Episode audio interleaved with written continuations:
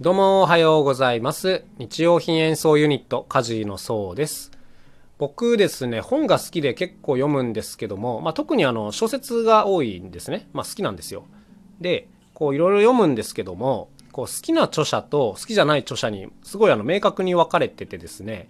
好きな著者っていうのが全体のこう1%ぐらいなんですよ。すんごい少ないんです。だから、いろいろ読むんですけど、あの、ほとんど外れだなと思っちゃうんですね。あの、すっごい失礼なことを言ってるとは思うんですけども、まあまあ、あの、個人の好き嫌いの話なのでね。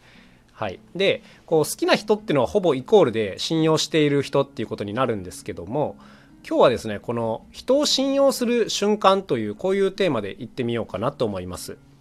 で、先ほどの本の著者に関して言うとですね、なんか、何が違うのかっていうと、まあ、あの、一言で言っちゃえば好みではあるんですけども、あの、もうね、最初の1ページ目から全然違うなというふうに、個人的には思ってますね。この人好きになりそうかどうかって、最初の1ページで大体わかる感じなんですよ。はい。あ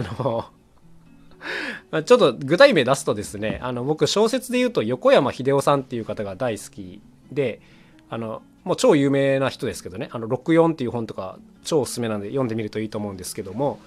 どの本読んでもですね、この横山さんの本はもう1ページ目、1行目の切れ味がもう本当に素晴らしいです。うん、ここをぬるっと入ってこないっていうのがあって、もう大好きですね。はい。で、あとはそうですね、こちらでもたびたび登場するチキリンさんっていう方は、まあ、あの、これは小説じゃなくていろんな考え方とかを伝えてる人なんですけども、ネットでもとっても有名な方なんですけども、この方ももう1ページ目から面白いんですね。うん。なんかね、一言で言ってしまえば、これらに共通してるのは、あの、練り上げられてるっていうことなんですよね。うん、もう1行目から掴みに来てるっていうところで、いわばこれ初対面の印象っていうことなんですけども、これがね、やっぱね、すごい重要だなと思います。こういった本って、こう読者とね、つながれるのはこの文章しかないわけで、あの、あんまりこう著者の写真とかもないじゃないですか。はい。だから、このとにかく1行目のファーストコンタクトの瞬間っていうのがもうめちゃくちゃに大事であると。で、ここをやっぱ相当時間かけて練り上げられてると思うんですけども、ここでほぼ決まってしまうなっていう印象ですね。うん。だからここにちゃんと気が回る人っていうのは、やっぱその後本一冊通して面白いし、なんかどの本読んでも外れがないなっていうふうに思えるっていうこういう感じなんですね。なんかこう1行目のクオリティあ1ページ目か。1ページ目のクオリティがばらける人ってのはやっぱ作品全体のクオリティがばらけるなっていうなんとなくこういう印象ではあります、うん、だから僕がこの本の著者に対してはやっぱりクオリティがすごい大事だなと思ってるんですけども、まあ、特に冒頭の導入。はい。ここがこうゾワッとするぐらい完成度が高いかどうかっていうここがねすごい大事だなと思ってます。でやっぱこれはね表現者であったらもういろんな人に共通してると思うんですけどもこのやっぱファーストコンタクトの瞬間というか、うん、がねやっぱ大事ですよね。例えばこうアーティストがいてその人の音楽を最初に聞くのかその人のね例えばじゃあ SNS の記事を最初に読むのかで受ける印象って全く変わりますよね。はい。でやっぱ自分はその作品の方で掴みたいと思ってるんであればやっぱり SNS とかはこの場合むしろやらない方が良かったりしますよねやらない方がいいっていうか一度その作品で好きになってくれた人にのみ見つかるような動線にしとくとか多分そういう工夫が必要になってくると思うんですけども最初からねあの何食べた今日とかそういうのを見ても全く興味湧かないっていうかあなんかしょうもないこと言ってる人だなっていう印象になっちゃうのでそういう動線作りっていうのがすごい重要だなっていう感じはしますね。まあ自分たちがねそれ上手にできてるかっていうとよく分かんないんですけども僕たちの場合は逆にあの間口がめちゃくちゃ広くて多分いろんなところにこう知ってもらうための引っ掛けがあってでそれをですね基本的に、えーと、映像に集約してるっていうこういうルートを作っています。だから例えば新聞で見たりだとか、えー、テレビで見たりとかあのなんか SNS で見たりっていう人があのその2ステップ目でこう僕たちの映像を見るっていうこういう動線を一応組んではいるつもりです。でそこでなんとか心はつかみたいなという、まあ、こういう作戦を取っているっていうところですね。はいはい。あのまあこんなね人を信用する瞬間っていうのはね分析するのが大事だなと思ってるんですよ。自分がどういう時にあこの人すっごいいいなって思うかどうか。でもしね自分だったらこういう動線を踏んであの知ってもらった時にあ心つかまれるなって思ったので、まあ、今自分たちはそうしてるっていうところなんですけども。まあまあていうんですかこれは人ごとにね多分やり方は違うと思うんですね。はい、でよくネットでね言われてる方法っていうのがこう信用してもらうための方法っていうのがまずとにかくギブしましょうということだったりします。自分の持っている情報をこう多くの方に分かりやすい形でこう提供するであるとか例えばこう周りの人がこう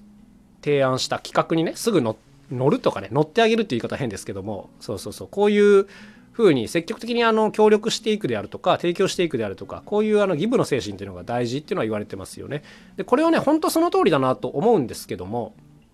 なかなかねこれだけでは人の心が動かないなと思うんですよ。うん、やっぱりこう人を信用する瞬間って心が動いた瞬間だなというふうに思うのでまだこのギブだけでは弱いというふうに僕は思っちゃうのでやっぱりどっかにはですねこう自分が完璧に力を出し切れるものっていうのを用意しといてそこを見てもらわないといけないっていうまあ僕は基本的にはこういう考え方でいます。だからいかにこの2つを、まあ、ギブとその心を動かすものをうまく結びつけるかっていうこういうところが重要なんじゃないかなというふうに思ってるのでなんかこういう動線作りというかね、うん、これは気をつけてやっていったらいいんじゃないですかね。なんか偉そうなことを言ってますけどね。はいはいはい。でただね人によってはやっぱ最初からそんなクオリティの高いものがないよっていう方も多いと思うんですよ。はい、必殺技というかあのそんな心を動かせるほどのクオリティの何かっていうのは、まあ、結構作るの大変ですからね。でじゃあそういう人がやれる戦い方っていうのはやっぱりあの質ではなく量だと思います。はい。あの提供しているものの量。協力するものの量。はい。例えばこう自分だけができる情報発信をしてたとしてまあクオリティを高くするのは当然なんですけどもそれがですね5回だけしかやってない人と500回やってる人では当然この何て言うんですかねパッと見た時の第一印象っていうのは全く違いますよね。はい。同じぐらいの質であったとしても5回の人と500回の人では単純に僕はあの後者の方がやっぱ圧倒的にうわこの人すごいわっていうふうに思うと思います自分だったらねだから質中身で判断されてるんじゃなくて量で判断されてるっていう話なんですけどもまずはそのクオリティに自信がないのであればこっちの戦い方でいいんじゃないかなと思います。はい、数ですねあの数すっごい大事だなと思います。まあ、数やってるうちに質問上がってくるんで、まあ、結局両方っていう話なんですけどもはいはいはいまあまあまあ、こういうやり方で人の心をつかむっていうのを目指したらいいんじゃないかなというふうに思ってますね。はい。ということで、まあ、お話自体はこの辺で終わりなんですけども、数に関しては僕たちもやっぱすごいこだわりがあってですね、僕たちっていうか僕か、はい、あのクオリティの高いものを作るのはもちろん目標ではあるんですけども同時にやっぱ数を積み重ねるっていうのも非常に重要だと思っているので例えばこう今まで作った楽器っていうのは100種類を超えていたりします。はい、これはファイリングするのとかすごい面倒くさかったんですけどもやっぱこれって一つのパンチになるんですね。あのオリジナル楽器が100種類以上ある人っていうのは多分世界的にもほぼいないと思います。はい、あとはそうですねもうちょっとあのラフなところだと例えばテレビ出演ですねこれが40回以上あったりします。はい、これも、えー、まあまあ多い方だなと思うんですけどもあんまテレビとか出ない方からすればああ多いなというふうに多分思ってもらえる数字だなというふうには思いますね。まあ、こういったものも地味に日々積み上げているというような感じあとはこの例えば音声発信もですね今どうだろう？240回ぐらいか？ちょっと分かんないですけども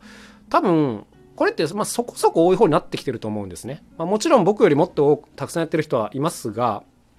おそらくこう全体のうーどうだろうなまあ上10%ぐらいの数字にはなってきてるんじゃないかなというふうには思いますね。はい、だからこれもねこのままずっと継続することができれば一つのパンチにはなるんじゃないかなというふうには思っていたりします。ということでまあクオリティと質と量、まあ、どっちも大事なんですけどもはい